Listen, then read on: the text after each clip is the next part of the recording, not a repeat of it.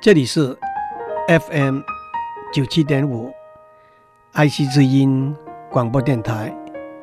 您所收听的是我爱谈天，你爱笑，我是刘总郎。最近在报纸上看到一个报道，说有好几位台湾的首富都拥有自己的私人飞机。但是也有财力不相上下的首富说，买头等舱的飞机票比买自己的飞机划得来。首先有人问，买一部私人的飞机要花多少钱呢？有一句老话说，假如您问价钱的话，您就买不起。一个非常粗略的估计，一部可以走长途的喷气机，大概从十亿元起跳，到二三十亿，甚至更多吧。拥有自己的飞机，当然有许多好处。第一个好处是方便，什么时候开完会，什么时候上飞机，飞机等人。人不等飞机，再偏僻的小机场都可以直接飞过去，免除了转机换机的麻烦。第二个好处是隐秘，不但别人不轻易知道您的行程，不知道谁跟您一起走，您还可以穿着睡衣、拖鞋、短裤、背心。在飞机里头跑来跑去。第三个好处是能够对人炫耀，也能够给自己带来一份满足感、成就感。这正是我们小时候在邻居或者在班上第一个拥有一台脚踏车的时候的心情的放大。讲到这里，大家会同意。要不要花十亿元去买一部私人喷气机？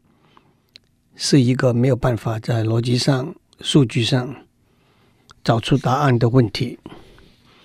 同样是有财力去买一部私人飞机的首富，有人觉得值得买，有人觉得不必买，因为方便、隐秘、炫耀和满足感不可以。也不必用金钱或者用任何数字来衡量。其实，我相信这个节目里面百分之九十九点九九的听众对要不要买一部私人喷气机的问题不会有什么兴趣，因为这是一个想也不敢想的问题。但是，让我们把格局降低一点。当我们出去旅行的时候，可以坐头等舱、商务舱或者经济舱。您可知道价钱的分别吗？我做了一个简单的调查，短途的行程，像从台北到香港，商务舱的价钱大约是经济舱的一倍半，头等舱的价钱大约是经济舱的两倍。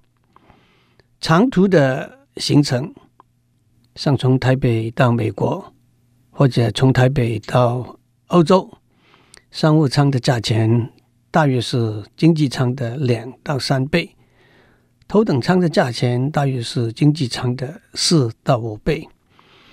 当然，价格的差异主要是来自占用的空间的多少。坐头等舱的。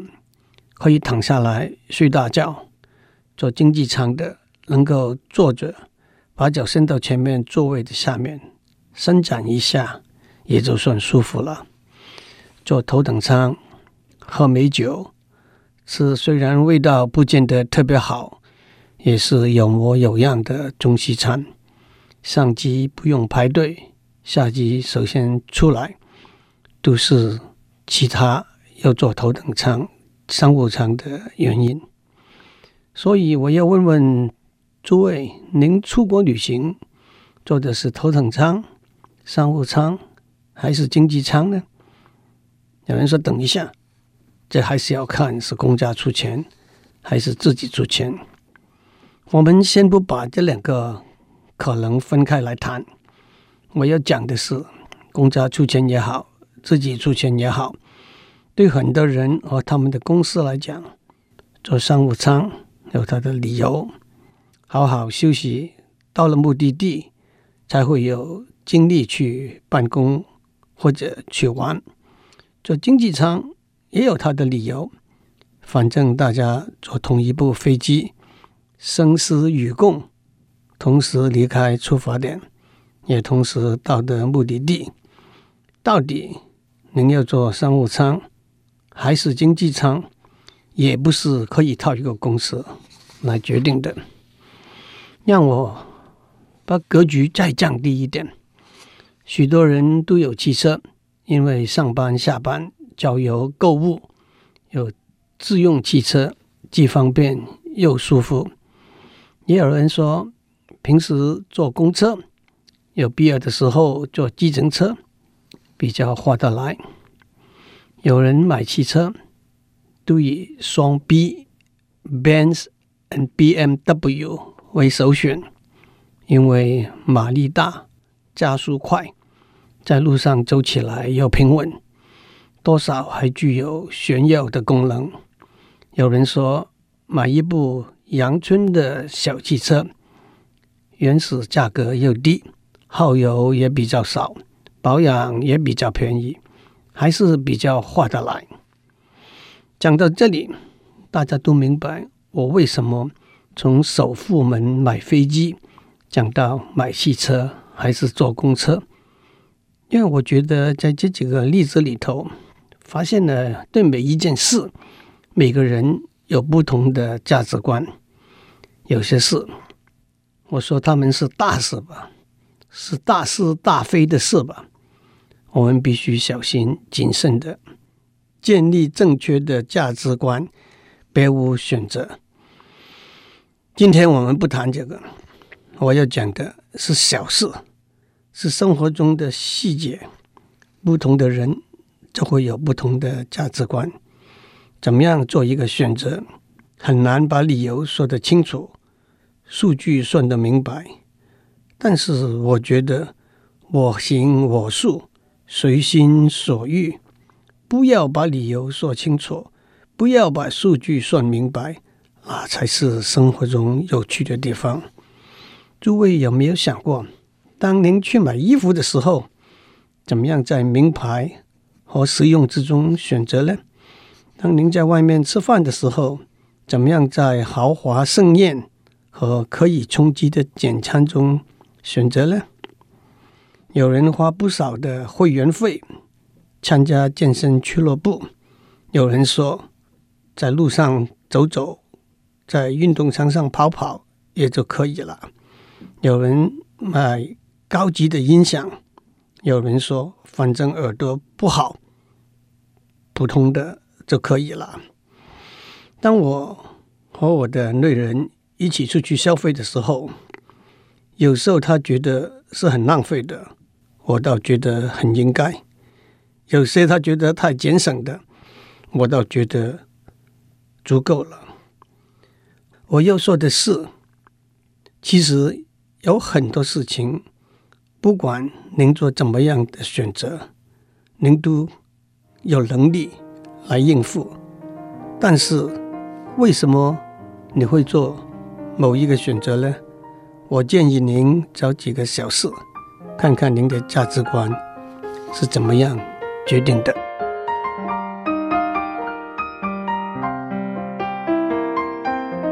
很少人拥有自己的私人飞机。但是拥有自己的小汽车的人倒比比皆是。不过有一部有私人司机的黑头车，在今日的台湾还是一个身份、地位或者财富的表征。我在美国住了很长的一段时间，在美国汽车更是不可或缺的交通工具。但是，即使企业的大老板和政府的重要官员里头，有二十四小时待命的专职司机，相对来讲还是不多。我听说过，不久以前才卸任的 Intel 的 CEO Andy Grove，据说当他出差的时候，他不但只是坐经济舱，到了目的地，他在机场还只租一部所谓袖珍型的汽车 Compact，自己开到他要到的地方去。能够配到一部有私人司机的黑头车，可以说是拥有一部私人飞机的缩影。既然舒适又方便，尤其是像台北和新竹之间不算太远，也不算太近的路程，有司机开车可以打瞌睡、打电话、看报纸、批公文，比起坐火车或者公共汽车。还可以省不少时间。至于炫耀和满足感，那总有那么一点吧。司机先生也是您的一个好助手。公事包太重了，他会帮您拿；下雨了，他会替您打伞。每天的行程，他清清楚楚记住。要赶时间，他会很勇敢的超速。从别人的司机里头打听到别人的内幕消息，他也会向您打个小报告。不过，您也不能够排除您的司机先生会在无意之中把您的内幕新闻跟别的司机做一个报道。讲到这里，让我讲一个教授和司机的故事。有一位非常有名的教授，经常受到邀请到不同的地方做学术演讲，所以他就雇了一位司机，开车一站一站的陪到他跑。每到一个地方，这位司机总会坐在第一排的旁边听教授演讲。有一天，这位司机跟教授说：“我听您的演讲。”听了好多遍了，您每次讲的都是一样。我已经把您的演讲全背下来，我相信我也可以跟您一样站在台上演讲，讲的一样好。教授说：“好吧，下一站，你穿上我的西装上台演讲，我穿上你的制服坐在第一排听。”果然。到了下一站，司机先生讲的跟教授讲的一模一样，没有丝毫的错漏。等到演讲完了，有人举手提出一个问题，司机先生听了这个问题之后，想一下说：“这个问题太简单了，连我的司机都懂得怎么样回答，我就让他来回答吧。”这个笑话，我曾经在不同的场合应用过。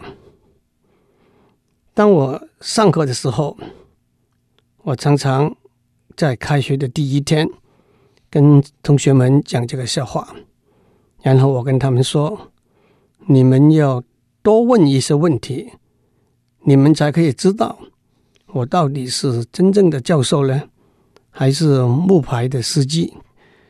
到底？”我只不过是把讲义背熟了，上来背给你们听吗？让我再讲一个故事。很多听众都知道，我和我的内人在美国同一个学校的资讯系任教，而且常常有共同的研究计划。有一次，我的内人主持的研究计划。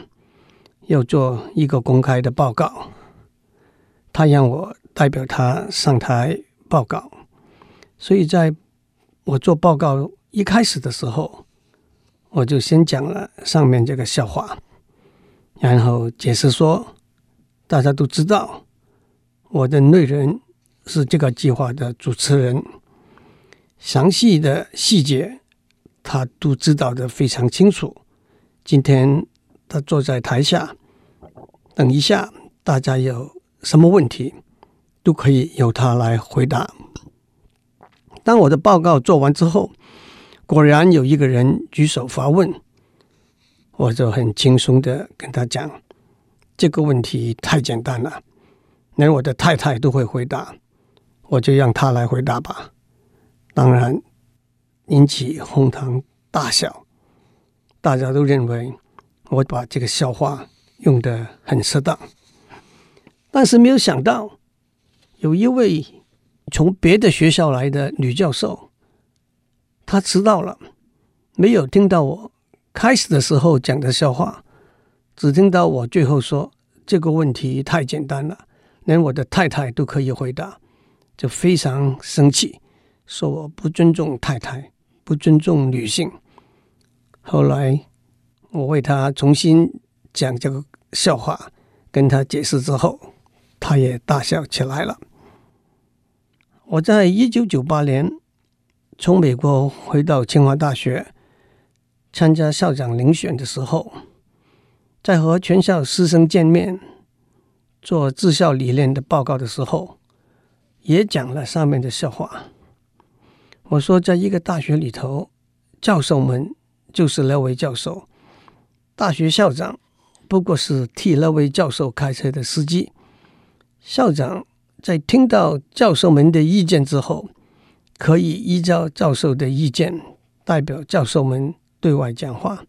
但是遇到问题、碰到意外、有困难的时候，还得靠大家的帮忙，一起来解决，也引起了哄堂大笑。希望诸位有平安的一天，不管您坐飞机。还是开汽车，还是坐公车，都平平安安到达您的目的地。我们下周再见。